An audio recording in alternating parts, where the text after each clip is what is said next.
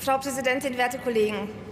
KFOR ist und bleibt eine Lebensversicherung und ein Stabilitätsanker für den Frieden in Europa.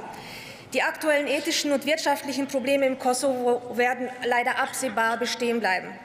Im nördlichen Grenzgebiet zu Serbien kam es erst Anfang dieses Jahres wieder zu gewaltsamen Auseinandersetzungen. Dazu kommen die Einflussnahmen dritter Akteure wie Russland oder China. Auch die Nutzung des Balkans als Route für Migranten wird auf absehbare Zeit nicht zu verhindern sein.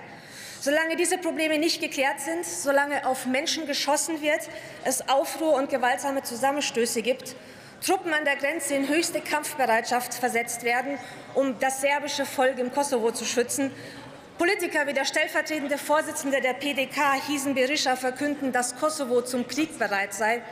Solange ist es wichtig, dass KFOR mit seinen rund 3.800 NATO-Soldaten gemeinsam mit den kosovarischen Sicherheitskräften und der Eulex-Mission Konflikte lösen und stabilisierend eingreifen kann. Wichtig ist dabei vor allem, dass Kosovo und Serbien die Fortsetzung dieses Einsatzes wünschen. Die Reduzierung der Truppenstärke, das Grundlagenabkommen zwischen Kosovo und Serbien sowie der Umsetzungsannex, auf den sich beide Länder geeinigt haben, zeigen den Erfolg der Mission. Um diese politischen Gespräche auch weiterführen zu können, bedarf es einer stabilen Sicherheitslage, und dafür sorgen unter anderem auch unsere deutschen Soldaten vor Ort. Und an dieser Stelle hören wir normalerweise in allen Reden von allen Fraktionen immer den Dank an unsere Soldaten.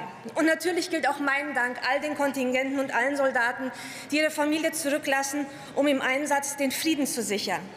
Aber es wäre schön, wenn die ganzen Dankesbekundungen, die wir bei solchen Debatten immer wieder hören, auch dazu führen, dass auch alle Fraktionen hinter unserer Bundeswehr stehen. Und zwar so, dass Ausrüstungsmängel ernst genommen werden und dass man dafür sorgt, dass unsere Jungs und Mädels im Einsatz bestens ausgerüstet sind und dass in Deutschland ein Klima geschaffen wird, in dem unsere Soldaten geschätzt und geachtet werden. Ich bin froh, dass mit Boris Pistorius jemand im Amt ist, der das im Gegensatz zu seinen Vorgängerinnen auch ernst zu nehmen scheint. Wir müssen unsere Truppen endlich politisch-gesellschaftlich den Respekt entgegenbringen, den sie verdient. Herzlichen Dank. Der Kollege Dr. Volker Ulrich hat jetzt